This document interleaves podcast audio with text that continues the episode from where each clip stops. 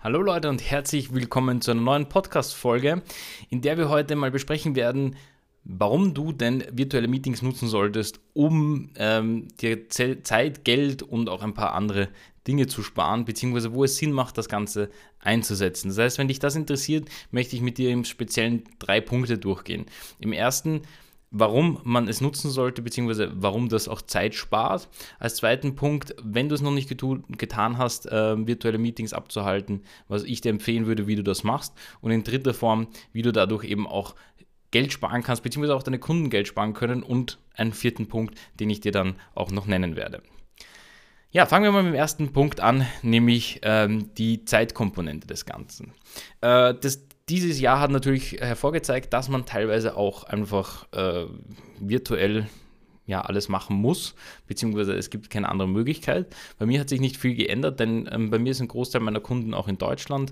Deswegen habe ich immer schon, ähnlich wie jetzt, ähm, meine Kunden sehen mich genauso in diesem Winkel auch wie ihr ähm, auch schon bei Kundenmeetings gesehen und ich mag das eigentlich sehr gern, vor allem weil wir direkt auch Dinge herzeigen können. Das heißt, ich kann mein iPad spiegeln, sollte es um irgendwelche Punkte gehen oder Zeichnungen. Ich kann äh, meinen Bildschirm spiegeln oder auch meinem Kunden sehr einfach zeigen und sagen, schauen Sie, das haben wir eingerichtet, äh, so schauen gerade die Ads aus oder so schaut gerade die Webseite aus.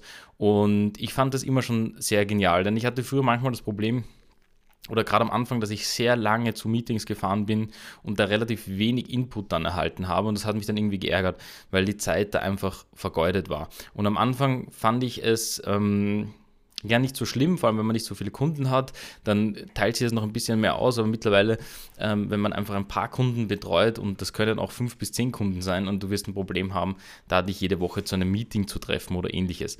Und ich fand das einfach dann von der Optimierung her total interessant zu sagen, okay, wie können wir das am besten ähm, einfach digital abhalten und auch den Kunden das ein bisschen näher bringen, dass das nichts Schlechtes ist und ich auch generell nichts gegen persönlichen Kontakt habe, außer jetzt natürlich in Covid-Zeiten muss man darauf aufpassen, aber ansonsten mh, hm, hätte ich da jetzt auch nicht wirklich ein Problem damit, aber sagen wir es mal so, es wäre besser, wenn man ja das sehr, ähm, sehr gut macht, das Meeting in Form dessen, dass man sagt, man eine Stunde, man ähm, hält die Stunde ab und das passt dann auch, ja. Genau, was ähm, kann man sich dann natürlich an, an, an äh, Software anschauen oder nehmen wir vielleicht den Punkt noch vor, ähm, was man sich auch an Geld sparen kann. Natürlich, ähm, wenn du das Ganze digital machst, spart sich dein Kunde vielleicht, wenn du zu ihm hinfährst, jetzt äh, nicht unheimlich viel Zeit, aber es ist, äh, du sparst dir als Agentur sehr viel Zeit oder als Unternehmen oder wie auch immer. Denn die Anfahrtszeit, die teilweise auch uneinschätzbar ist, ähm, wenn es darum geht, man kann circa natürlich schätzen, wo man hinkommt, aber bei uns in Wien ist es so, dass es oftmals länger dauert, als man es ähm, im Kopf hat, beziehungsweise auf der Karte sieht. Das heißt, sage ich jetzt mal, habe ich eine halbe Stunde, Stunde Fahrtzeit, kann sein, wenn ich nicht gerade mit den öffentlichen Verkehrsmitteln fahre, dass ich dann dort noch einen Parkplatz suchen muss, vielleicht in einen Unfall gerate, vielleicht in den, in den Stau gerate und dann wären das mal gleich dann eine Stunde und dann ist man dort eine Stunde, dann ist man noch eine Stunde beim Zurückfahren und ähm, macht man das zwei, dreimal am Tag, ist es problematisch, ja, oder drei, viermal in der Woche. Also ich wollte das einfach nicht.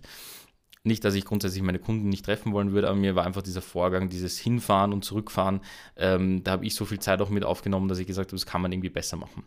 Und das war es dann nämlich auch äh, durch, die, ähm, durch die digitalen Meetings eigentlich, ja, oder virtuelle Meetings und ich habe bis jetzt fast noch keinen Kunden gehabt, der tatsächlich gesagt hat, okay, das ist mir zu blöd oder nein, das mag ich nicht so, sondern viele Kunden, ich meine jetzt natürlich im Speziellen im letzten Jahr und jetzt auch in diesem Jahr, ähm, sind alle dafür total offen und kennen sich auch mit Zoom aus oder sonstiges. Aber ansonsten mache ich auch gerne einfach davor einen Technik-Call und sage meinen Kunden, so funktioniert das, ähm, das sind die Funktionen oder in manchen Fällen sogar, wenn der Kunde vielleicht jetzt kein Mikrofon hat oder kein, kein sonstiges, dann telefoniere ich einfach mit ihm und im schlimmsten Fall haben wir dann noch ein Meeting offen, wo ich dann meinen Bildschirm noch teilen kann. Ja, das funktioniert ja auch in der Form. Hauptsache, wir hören uns und ich kann meinen Bildschirm teilen oder auch auf den Bildschirm meines Kunden zugreifen, sollte ich bei ihm etwas einstellen müssen oder mir einen Zugriff gewähren zu irgendeinem Konto oder sonst irgendetwas. Ja, also es klingt jetzt so schlimm, sondern zum Beispiel, wenn er will, dass wir äh, eben bei der Website irgendwas machen, dann zeige ich ihm schnell, wie er uns ein Konto zu Analytics einrichtet oder, oder sonstiges. Genau. Das ist mal Punkt Nummer eins. Ähm, also Punkt Nummer eins und zwei, diese Zeit- und Geldkomponente, aber es gibt auch ähm, natürlich noch andere Komponenten oder in dritter Form auch natürlich, mit welcher Software kann ich das umsetzen. Also es gibt vieles.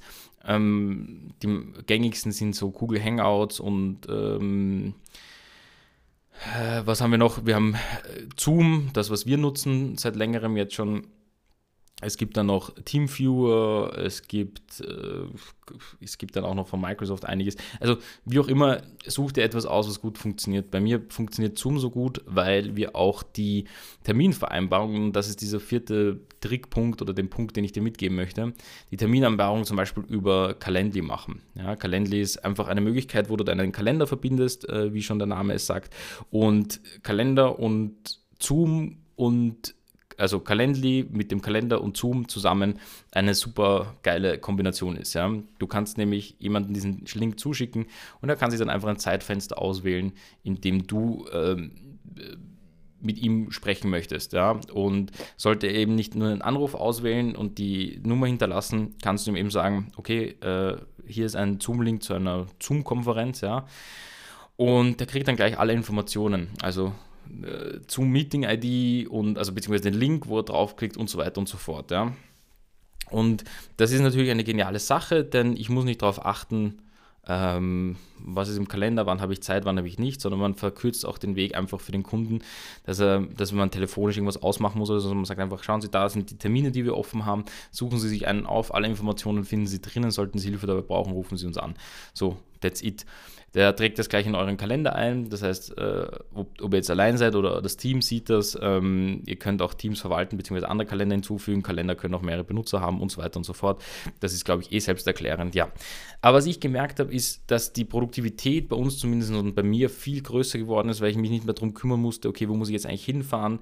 Vor allem, man kennt das, äh, Meetings dauern im Normalfall immer die Spur länger, als sie ähm, oftmals leider angesetzt sind. Das heißt, man nimmt eine Stunde und durch das virtuelle Meeting ist man auch ein bisschen noch, hat man noch ein bisschen eine Hemmschwelle.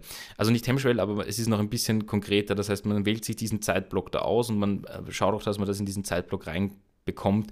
Da geht es mir nicht darum, dass ich grundsätzlich nicht gern mit meinen Kunden quatsche oder so, aber es zerreißt einfach dann deinen Tag, ja. Und ähm, da sind oftmals auch ja, da gibt es ja natürlich auch andere Fälle, wenn du Installateur bist und das dauert dann immer länger, der Termin, dann ist es natürlich ein riesiges Problem.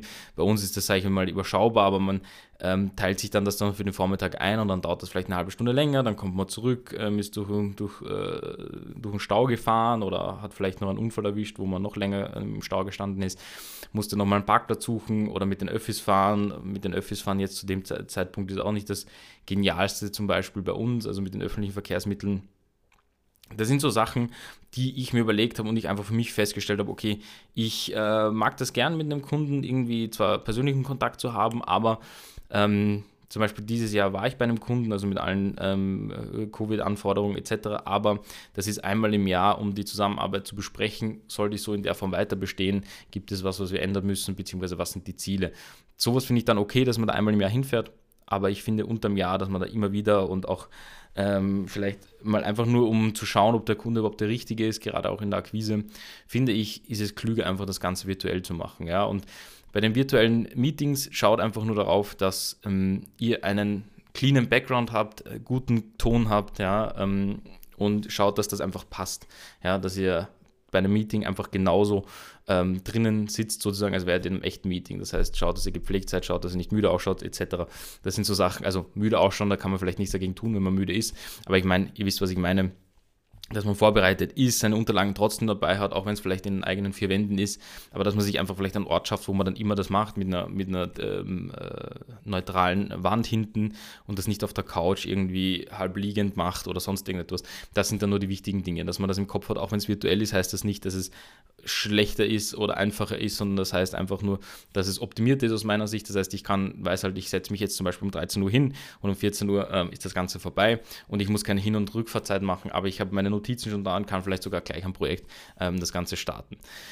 Die Tipps wollte ich dir mitgeben. Das heißt, Nummer eins eben der zeitliche Faktor, dann der Geldaspekt. Es, es, es äh, ist auch natürlich ähm, für dich in der Agentur als Geld, also man braucht natürlich die Möglichkeiten, dorthin zu fahren.